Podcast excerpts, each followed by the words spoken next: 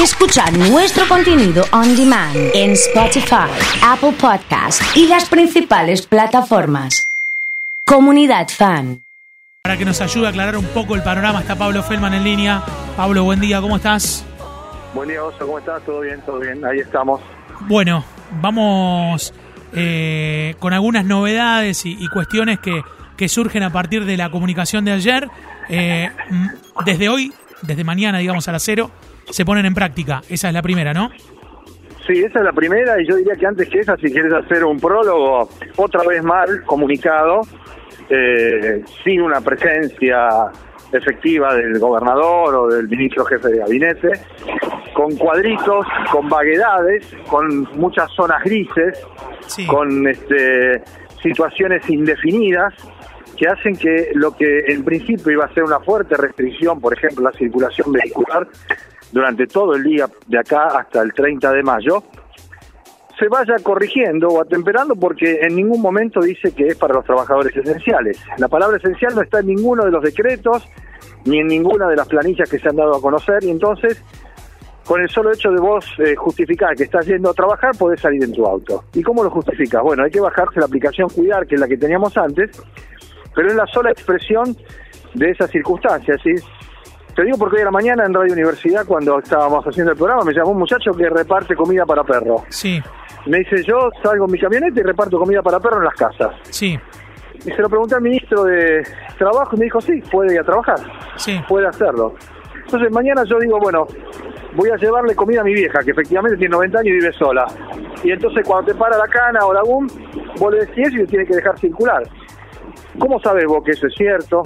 ¿Cómo sabés que eso es, efectivamente evitable? Lo que yo creo es que cuando hay fase 1, hay fase 1, y esto es lo que llama la atención. Mirabela, senador nacional, perotista, dijo que hay que volver a fase 1 por 15 días. Hoy lo entrevisté a Mirabela y dije, se lo dijiste a Perotti, eso, andá y decíselo. Porque lo que se está comunicando es tan, ambo, tan, tan ambiguo, tan laxo, que va a generar complicaciones. Sí es más serio que no haya clases en ninguna de sus modalidades, llama la atención y hasta es ridículo que hagan ir a los docentes a las escuelas, sobre todo las escuelas que no tienen conectividad. También se lo pregunté a la ministra Cantero, porque hoy a la mañana hice lo que no hacía hace muchos años, que era tratar de averiguar con los responsables para que me contesten por sí o por no.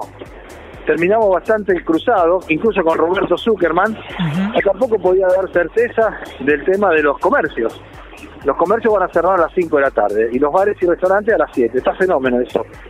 Ahora, vos podés ir en tu auto a cualquier lado, a un bar, a un restaurante, te podés ir a Funes y decir que está laburando.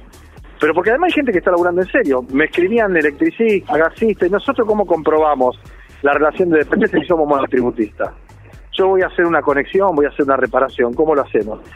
Estas son todas las cosas que francamente debilitan la autoridad, la credibilidad y da margen para que después haya gente muy jodida, que no le importa nada, y haga cualquier cosa. Yo lo que espero es que cuando se den a conocer las restricciones por parte del gobierno nacional, se sumen a lo que se ha anunciado acá, se ponga más estricto, aparezcan los controles y efectivamente ingresemos en una fase de reducción de circulación porque ayer tuvimos 35.000 casos, récord, 750 muertos, récord, 3.300 en Santa Fe, récord, y estamos muy cerca del récord con casi 1.000 en la ciudad de Rosario, ¿no? O sea que es una situación, diría yo, terminal.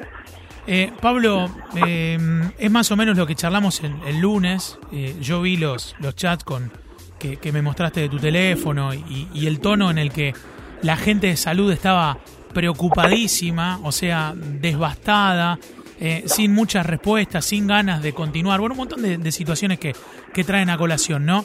Pero en tiempos, en tiempos donde cualquier cosa se puede viralizar, cualquier cosa se puede falsificar y con lo que la, con lo seria que está la situación, ¿no amerita que el gobernador salga y le pida compromiso al pueblo? Porque esto, se, esto es con compromiso, Pablo. Esto de que no, no se no, falsifiquen los permisos, que, que confiemos, supuesto, es compromiso. Además, además, queda librado al criterio del policía o de la gente de la UN que te detenga si vos estás en regla o no estás en regla. ¿Cómo puede ser eso? Además, colocarlo en esa incómoda situación a un agente público. Claro. Acá tiene que ser taxativo, y lo tiene que decir el gobernador. Y lo que yo te decía el otro día, la gente que anda en auto, paseando, boludeando, eh, cualquier cosa, lo tenés que quitar el auto, se lo tenés que llevar al corralón, lo tenés que multar con 35 lucas y otra cosa. Pero para eso hay que tomar la decisión, hay que hacer lo que corresponde, no lo que conviene, y esto en la metodología de trabajo de Perotti no aparece de manera muy clara, tan visible como por ejemplo en Kisilov, ¿no? Para citar un, caso en las antípodas. Yo no sé qué va a pasar en las próximas horas, en los próximos días, lo incluyo a Hatchin en la lista de los que tiene que definirse y poner este arriba de la mesa lo que hay que poner para que se cumplan las restricciones, ¿no? Sí. Eh, y después, lo de la aplicación, lo de las modalidades, tampoco funciona correctamente. Digamos, hay un certificado para tramitar en la página del, del gobierno eh, o en la aplicación del gobierno provincial, pero hay sistemas operativos que no tienen esa aplicación. Digamos, otra vez hay una cuestión de improvisación muy, muy, muy eh, visible. O sea, se ve muy visible. Sí. Valga sí, y además, como y además como decíamos antes, Oso, esto no se puede dar a las 11 de la noche, a las portazos, con términos ambiguos, con vaguedades. Estamos hablando de una situación terminal, como decíamos, de vida o muerte. No estamos viendo si subsidiamos el transporte o no, si privatizamos un banco, que son cosas importantes, pero esto tiene otra relevancia. Acá debería aparecer una figura que es la del gobernador y no tiene que ser otro, con la claridad conceptual, con la determinación, con la decisión y todo el poder que deviene de ser el hombre elegido por el pueblo y dictar las pautas de comportamiento. Pero Totalmente. eso es así en todo el mundo, debe ser así. Una lástima, una lástima porque se va se va perdiendo, se va diluyendo la, el, el, compromiso de... Se de, va complicando cada vez claro, más, claro. se va complicando cada vez más. Y si vos así ahora, tarde, ¿no? Ya lo hemos dicho muchas veces, pero lo haces ahora, 10, 12 días de fase 1, de restricciones absolutas, en 10, 12 días más tenés 50.000 rosarinos más vacunados, que lo sacás del eje de lo que puede llegar a ser la necesidad de camas de terapia intensiva y demás. Llegamos casi a 300.000 y estamos en otro plano, estamos en otra dimensión. Pero yo no sé, la verdad es que a esta altura me genera bastante malestar, desazón. Sí. Bueno, bueno, hay que seguir para adelante y hacer lo que uno cree que tiene que hacer, ¿no? Que, es, que creo que es lo que le pedimos también a que a los gobernantes, ¿no? Que hagan lo que tienen que hacer. Y sí, también esto esto lo, lo digo a título personal, me hubiese gustado que con la vehemencia que Perotti salió a respaldar al campo lo haya hecho en cuestiones de salud digamos hay, claro, hay cosas que supuesto. se ven hay cosas muy evidentes Pablo ya muy evidentes sí sí y yo creo que acá en ese sentido va a haber en algún momento un castigo o un premio de acuerdo a cómo lo vea cada uno sí. porque la boleta de Perotti era la del frente de todos y del frente de todos es Alberto Fernández Cristina Fernández son sí. todos ellos ahora los preceptos, los condimentos, las apreciaciones son completamente contradictorias. Que el mismo día que la mesa de enlace lanza un paro de comercialización de carne con todo lo que representó el conflicto del campo para la sociedad argentina, Perotti salga a respaldar eso y me parece que lo cruza de vereda.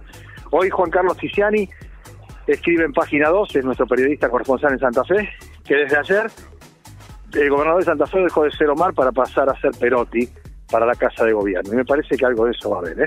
Pablo, la seguimos en cualquier momento. Te mando un abrazo grande. Dale, un abrazo, chao. Pablo Feldman ha explicado un poco lo inexplicable, ¿no? Eh...